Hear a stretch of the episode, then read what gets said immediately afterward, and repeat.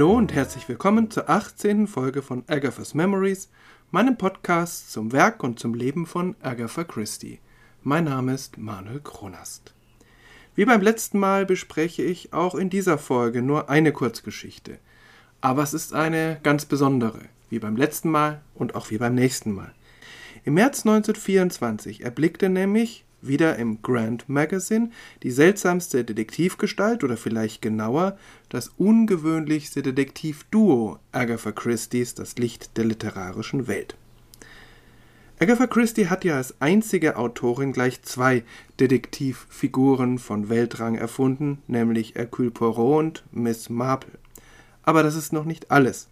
Sie ist die Schöpferin von Tommy und Tuppence Beresford und nun eben auch von Mr. Quinn und Mr. Satterthwaite. Mr. Satterthwaite ist von den beiden sicher weniger ungewöhnlich. Er ist fast eine frühere männliche Version von Miss Marple, allerdings viel passiver. In dieser Kurzgeschichte ist er 62, ein kleiner, leicht gebeugter, vertrockneter Mann, der nicht im Leben mitmischen möchte, sondern beobachten. Für ihn ist das Leben wie eine Theateraufführung, je dramatischer, umso besser, und er sitzt auf den hinteren Plätzen und schaut zu. Mr. Quinn, oder genauer Mr. Harlequin, ist ein großer, schlanker Mann, der immer dann auftaucht, wenn sich die Dramen des Lebens zuspitzen. Dann, wenn Geheimnisse der Vergangenheit die Gegenwart gefährden oder die Liebe auf dem Spiel steht. Natürlich, darauf deutet ja der Name ganz explizit hin, steht im Hintergrund die kulturelle Kunstfigur des Harlekin. Schon in ihrer ersten Kurzgeschichte im Sketch, The Affair at the Victory Ball, in Folge 8 habe ich sie besprochen, spielt die Harlekin-Figur eine Rolle. Der Ermordete war damals als Harlekin verkleidet, die anderen als weitere Figuren aus der alten italienischen Commedia dell'arte. Genau ein Jahr später nimmt Agatha Christie diese Figur wieder auf, aber diesmal nicht als Verkleidung und nicht nach dem Vorbild der Commedia dell'arte.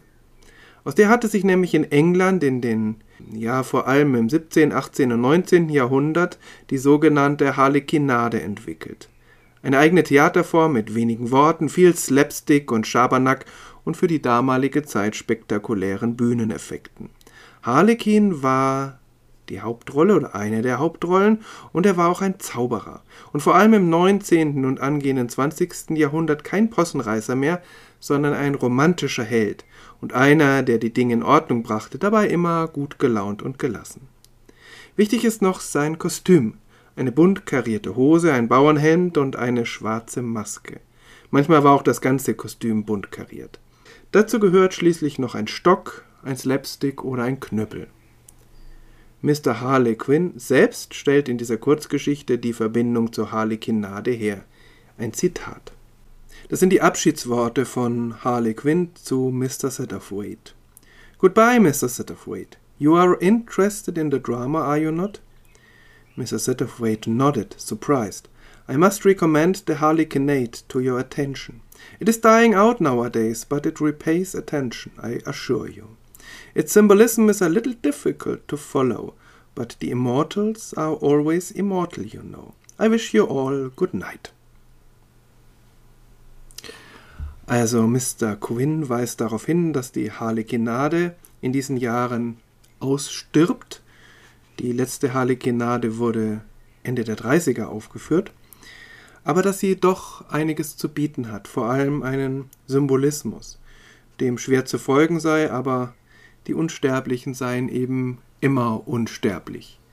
Richtig schlau wird man nicht aus dieser Aussage, aber das trägt natürlich auch zum Geheimnis dieser Gestalt bei.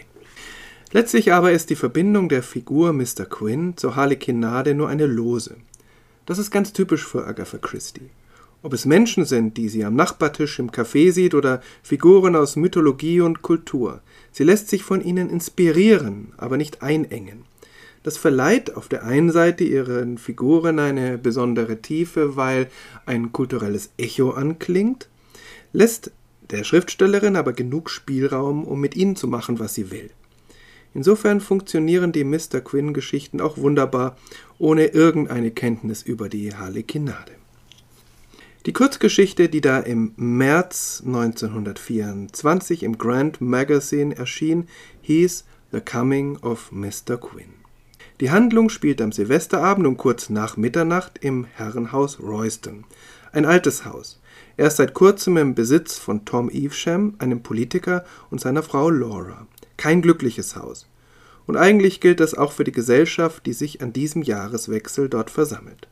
Darunter sind einige junge Leute, es wird nicht so ganz klar, ob es sich nun um Kinder oder um junge Erwachsene handelt. In jedem Fall aber spielen sie keine Rolle und tauchen auch eigentlich gar nicht auf. Akteure dieses Dramas sind vielmehr die Menschen um die 40. Das Ehepaar Evesham, Sir Richard Conway, das Ehepaar Portal und Derek Capel, der sich vor Jahren in diesem Haus erschossen hat. Tom Evesham und Richard Conway waren damals anwesend. Agatha Christie zeichnet eine sehr unwirkliche Stimmung, fast märchenhaft. In der Tat hat ein Rezensent schon sehr früh die Geschichten um Mr. Quinn als Märchen bezeichnet, als Fairy Tales. Oder vielleicht ist es eine Theateraufführung. Mr. Satterthwaite wird das so beschreiben als Puppenspiel mit Mr. Quinn als Puppenspieler. Aber natürlich ist Mr. Satterthwaite, der sowieso das Leben als ein Theater, als ein Drama bezeichnet, bei dem er gerne zuschaut. Die jungen Leute und die Frauen sind zu Bett gegangen, es ist schon weit nach Mitternacht, die Männer rauchen und trinken und unterhalten sich über die alte Selbstmordgeschichte, als ein unvorhergesehener Gast dazukommt. Mr. Harley Quinn. Er hat eine Autopanne und während sein Chauffeur die Sache in Ordnung bringt, sucht er Zuflucht in der Wärme von Royston. Und weil er angibt, Derek Capel gekannt zu haben, ist er gleich Teil der Männerrunde und des Austauschs über den Selbstmord. Interessant ist, wie Agatha Christie seine Ankunft beschreibt. Framed in the doorway stood a man's figure, tall and slender. To Mr. Satterthwaite, watching, he appeared by some curious effect of the stained glass above the door to be dressed in every color of the rainbow. Then, as he stepped forward, he showed himself to be a thin, dark man dressed in motoring clothes. Also Agatha Christie macht das sehr geschickt. Sie sagt ja mit keinem Wort, dass es hier um eine übernatürliche Gestalt handelt, sondern es ist alles nur ein Anklang. Diese hohe Gestalt, diese Farbspiele durch das, ähm, durch das Glasfenster über der Tür. In Wirklichkeit ist es ganz einfach ein dunkelhaariger, schwarz gekleideter, großer, dünner Mann, der da zur Tür hereinkommt. Und dennoch wird dadurch eine unwirkliche Stimmung erzeugt, die darauf hinweist, dass dieser Mann etwas Besonderes ist. Wenig später kommt es Mr. Satterthwaite auch vor, als trüge Mr. Quinn eine schwarze Maske. Und so ist das Kostüm von Mr. Quinn oder Harlequin fast vollständig komplett. Und so wie der klassische Harlequin taucht auch dieser plötzlich auf und verschwindet dann auch wieder. Ursprünglich hieß die Geschichte The Passing of Mr. Quinn. Für die Veröffentlichung im Sammelband The Mysterious Mr. Quinn wurde sie in The Coming of Mr. Quinn umbenannt und so nenne ich sie hier an dieser Stelle, weil sie eben unter diesem Titel zu finden ist. Dieser neue Titel passt wahrscheinlich besser zu einem Eingangskapitel. Trotzdem halte ich den ursprünglichen Titel für treffender. Denn Mr. Quinn kommt nicht nur, er geht auch wieder. Er bleibt nur etwa eine halbe Stunde, er wirkt im Vorübergehen, Passing heißt es auf Englisch. Sein Erscheinen und Verschwinden wird plausibel erklärt und wirkt doch märchenhaft. In dieser kurzen Zeit bringt er die versammelten Männer dazu, die Gründe für den Selbstmord herauszufinden und nebenher noch einen Mordfall, der sich kurz vor dem Selbstmord ereignet hat, aufzuklären. Wohlgemerkt, alles vor ungefähr zehn Jahren. Mr. Quinn ermittelt nicht. Er bringt die anderen dazu, zu ermitteln. Er tut das mit gezielten Fragen, aber auch mit ganz bewusstem Schweigen. Ich weiß nicht, ob Agatha Christie bei all dem irgendwie an die alte philosophische Methode der Hebammenkunst des Sokrates gedacht hat, aber es wirkt ein wenig so. Gleichzeitig hat Mr. Quinn überraschende Ansichten über das menschliche Erinnerungsvermögen. Er widerspricht nämlich der Äußerung des Gastgebers, nach zehn Jahren sei doch eine korrekte Erinnerung nicht mehr möglich. Und das wäre jetzt auch meine erste Assoziation, mein erster Kommentar gewesen. Je länger etwas zurückliegt, umso schlechter erinnert man sich daran oder umso verklärter wird es. Mr. Quinn ist anderer Ansicht. I disagree with you. The evidence of history is against you. The contemporary historian never writes such a true history as the historian of a later generation. It is a question of getting the true perspective, of seeing things in proportion. If you like to call it so, it is, like everything else, a question of relativity. Evesham was smiling tolerantly. Then you mean to say, Mr. Quinn, that if we were to hold, let us say, a court of inquiry tonight into the circumstances of Derek Cappell's death, we are as likely to arrive at the truth as we should have been at the time? More likely, Mr. Evesham. The personal equation has largely dropped out, and you will remember facts as facts, without seeking to put your own interpretation upon them. Über diese Ansicht kann man sicher streiten, ob es gerade die Zeit ist, die die persönliche Note herausnimmt aus Erinnerungen und die Dinge klarer und sozusagen objektiver sehen lässt. Aber es ist, glaube ich, eine Sicht auf Erinnerungen, auf die Vergangenheit, die Agatha Christie selbst hat und die auch in ihrer Autobiografie zum Vorschein bringt, wo sie sehr weit zurückblickt in die Vergangenheit und durchaus in mancher Hinsicht einen abgeklärten Blick auf die Vergangenheit richtet. Ob das, was sie schildert, dann wahrer ist, als wenn sie es früher geschildert hätte, ist eine andere Sache. In dieser Kurzgeschichte auf jeden Fall bringt Mr. Quinn auf diese Weise die Wahrheit ans Licht. Sie erinnern sich alle plötzlich und ihnen fallen Dinge auf, die ihnen vorher nicht aufgefallen sind.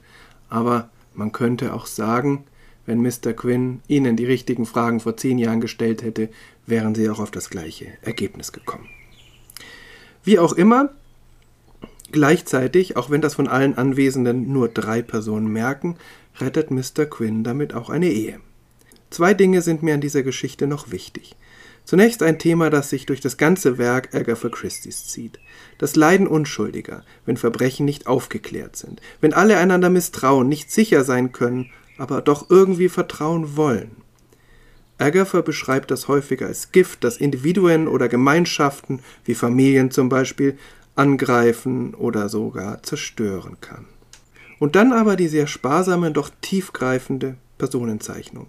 Gerade Alex Portal, den Agatha zunächst als typischen Engländer bezeichnet, ist eine vielschichtige Gestalt voller Liebe, Angst, Verzweiflung und Hoffnung. Mr. Quinn ist wahrscheinlich unter den vielen literarischen Detektivinnen und Detektiven ein absolutes Unikat und wie ich finde ein Meisterwerk. Er ist in der Tat mysterious, geheimnisvoll, aber auch enorm feinfühlig und seltsam allwissend. Ein wenig wie Hercule Poirot, aber ohne dessen Eitelkeit und viel weniger greifbar. Agatha Christie schreibt in ihrer Autobiografie, dass sie Mr. Satterthwaite und Mr. Quinn sehr schätzt. Und so passiv Mr. Satterthwaite in dieser Geschichte auch agiert, das wird sich ändern. Aber es wird hier schon deutlich und in späteren Geschichten auch noch klarer, Mr. Quinn braucht ihn ebenso wie umgekehrt. Agatha Christie nimmt so die alte Gestalt des Harlequins auf und macht etwas ganz Neues daraus. Eine melancholische und leicht verzweifelte Stimmung trägt diese Geschichte, die lange hängen bleibt. Zumindest bei mir. In den nächsten Jahren wird Agatha Christie immer mal wieder Mr. Quinn vorbeischauen lassen, wenn Mr. Satterthwaite das Drama der menschlichen Natur beobachtet. 1930 werden die meisten dieser Geschichten zu einem Sammelband mit dem Titel The Mysterious Mr. Quinn zusammengefasst. Besonders an diesem Sammelband ist nicht nur, dass er eine Widmung trägt, das tun Kurzgeschichtenbände bei Agatha eigentlich nie, sondern dass diese Widmung Harlequin the Invisible gilt. Die einzige Widmung Agathas für eine Kunstfigur. Aber sie hat 1924 noch mehr besondere Geschichten auf Lager. Davon in den nächsten Folgen mehr. Bis dahin alles Gute.